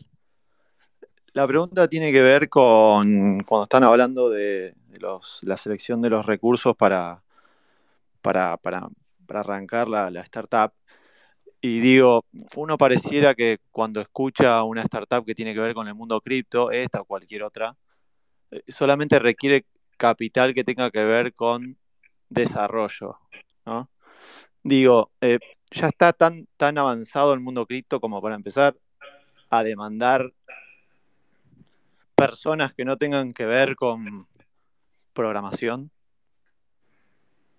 Por ejemplo, no sé, los, los mandos medios tienen que ver con, con, más manejo de recursos humanos, management. 100%. No sé si quieren que vaya directamente a contestar la pregunta, pero Alfajor ahí 100%. De hecho, en Open Zeppelin tenemos un equipo de ingeniería y desarrollo espectacular, pero también tenemos gente buenísima en lo que es operaciones, finanzas, recursos humanos, management, eh, marketing. Creo que la industria cripto creció un montón en los últimos tiempos y se necesita un montón de talento. Quizás a veces se habla únicamente de lo técnico porque parte de, de Web3 y, y, y, y, cripto y Ethereum tiene una componente técnica muy fuerte, pero se necesita talento de todas las disciplinas para que esto se vuelva un fenómeno cultural y, y tenga impacto a nivel sociedad más allá de quedar como un nicho tecnológico.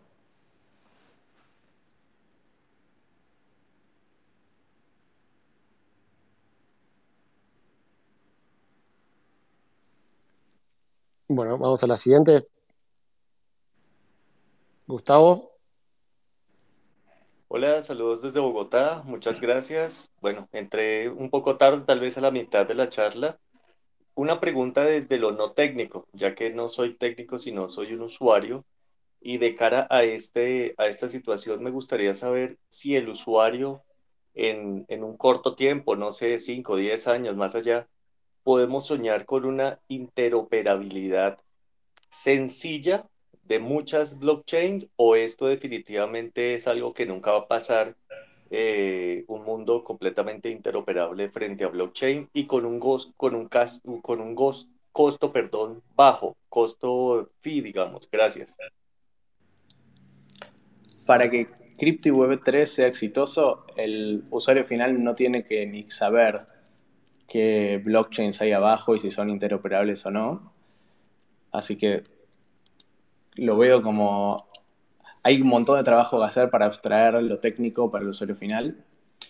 Y con respecto a los costos, sí, los costos de gas hoy son altísimos, pero creo que es parecido a como en los 90 bajarse una foto de internet tardaba un montón y hoy puedes ver una película streameándolo entonces, a, medida que se desarrolle más la tecnología y a, medida que se desarrolle más eh, la usabilidad y un montón de cosas, creo que vamos a llegar a, ese, a, esa visión que vos tenés. Muchas gracias. Ya abajo, gracias. Bueno, Tom.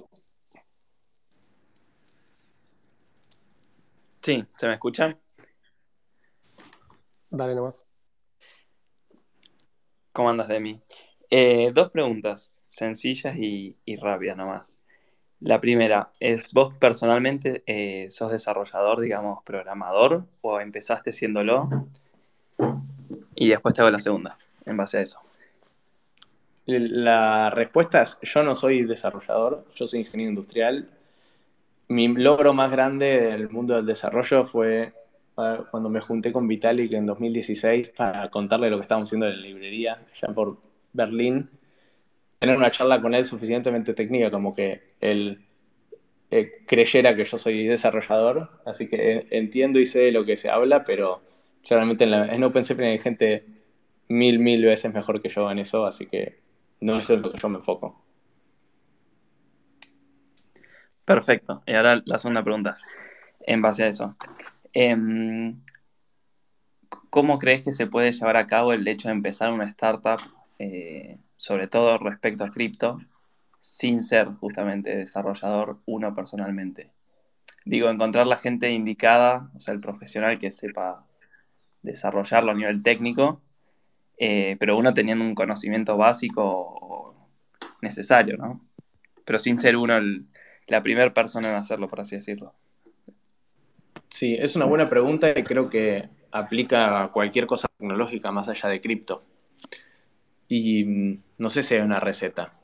Creo que lo que a mí me sirvió fue educarme y aprender y estudiar para entender los conceptos y saber de qué se está hablando y saber qué cosas tienen sentido versus cosas que no. Y después tener gente de, referencia, de confianza y que yo respeto y que sea esa gente la que también o me ayude a mí a crecer o que también esa gente me, me valide si una persona es, buena en, en una disciplina que no sé creo que eso también, allá de lo técnico, es eh, en, en, cualquier disciplina en la que uno Un no saludo a Bruno, te quiero.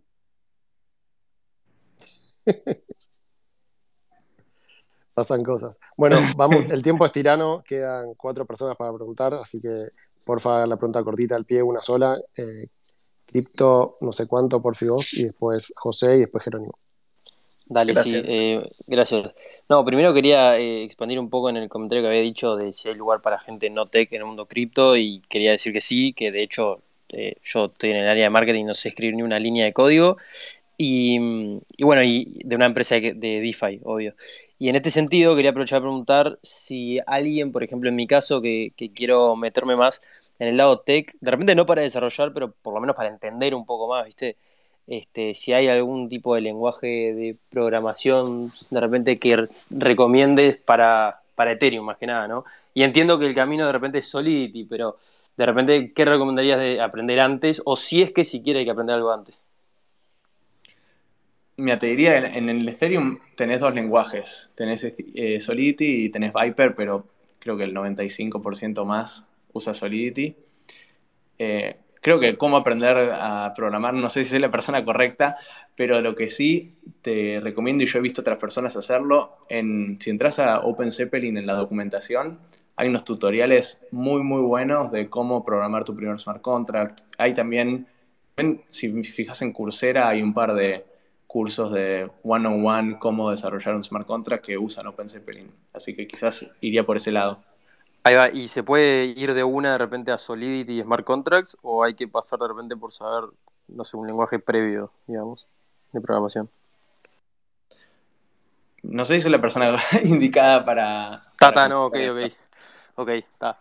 Eh, no, era eso nomás, muchas gracias. Buenísimo, bueno, eh, José Luis y Jerónimo, y bueno, lo liberamos a Demi, que ya seguramente tiene otras cosas que hacer. Eh, buenas tardes. Lo que pasa es que ya la pregunta que yo tenía, como que la formulado un poco antes, sí que te la reformulo. Eh, eh, hablamos mucho de descentralización, pero realmente yo creo que Ethereum es distribuido, pero no es descentralizado. Para tener descentralización real, tiene- tienen que tener toda, toda la serie de blockchain. Yo trabajo en varios. Eh, ¿tenéis, ¿Tenéis planes para, para auditar smart contracts en, otro- en otros lenguajes que no sean Solidity? Nosotros, sea, yo desde lo personal, me estoy escuchando eco. ¿Alguien tiene? Quizá José te puedes poner en mudo. A ver ahora. Perfecto, ahí está. Yo, o sea, desde lo personal y también de la visión de Open Zeppelin, siempre fuimos agnósticos a la tecnología. O sea, nosotros estamos acá porque creemos en el- la economía descentralizada, en blockchain como tecnología y smart contract como tecnología.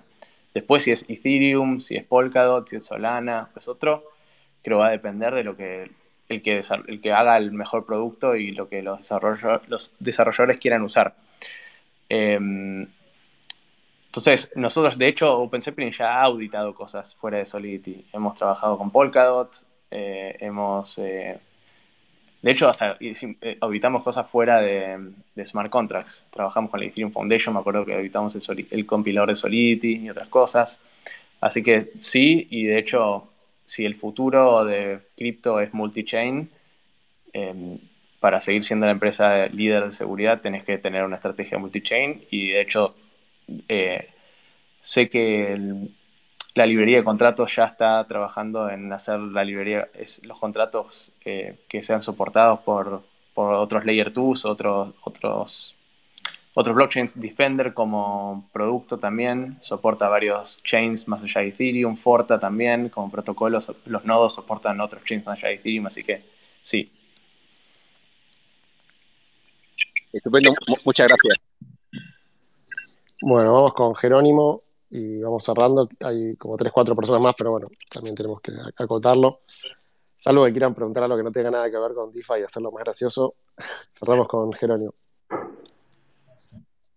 Eh, bueno, nada, primero acotar algo eh, ahí para preguntó Fernando. Primero decir que creo que hay un montón de espacio en toda la industria cripto para gente que hace marketing. Vi ahí que sos social media manager, así que si buscas vas a ver que ya con, con eso puedes encontrar un montón. Y bueno, voy con la pregunta que es, eh, pues, escuché que Demi hablaba de que, el, o sea, entiendo que el modelo de negocio hoy en día es la parte paga de Defender y las auditorías, pero quería saber si eso fue algo como que ¿Se fue dando porque empezaron a construir la librería o fue algo buscado? Digamos, ¿cómo fue encontrar eso al modelo de negocio? Y ya que sos el CEO, ¿cómo ves que va a evolucionar, digamos, el modelo de negocio? Si hacer más productos o especializarse en eso, lo que puedas contar, obviamente, porque no, te voy a preguntar los productos secretos que por ahí estén desarrollando. ¿Cómo llegamos al modelo de negocio? Creo que, de nuevo, desde el día uno siempre supimos que OpenSepi era una empresa de tecnología y que queríamos tener escala más grande que solamente ser una empresa de servicios. Y mm, Defender como software as a service es un modelo de negocio que ya está probado y que se viene haciendo hace varios años. Y después lo interesante para mí es el lado de Forta, como un protocolo descentralizado. Nosotros tenemos la tesis de que de la misma manera que el software y la seguridad se movió de como on-premise a, la nube en los últimos 10, 15 años, tenemos la tesis de que el software y la seguridad se va a mover de la nube al chain. Oh, y eso lo, lo, podés ver en ejemplos Filecoin con el, con el storage el almacenamiento, lo puedes ver con The Graph, con APIs, lo puedes ver con Chainlink, con Oracles. Entonces, también parte del futuro de OpenZeppelin a nivel modelo de negocio y también como visión de empresa es, bueno, ¿qué, cómo, ¿cómo lideramos esta transición de software y seguridad de la nube a on-chain y creamos soluciones que sean crypto native para que cualquier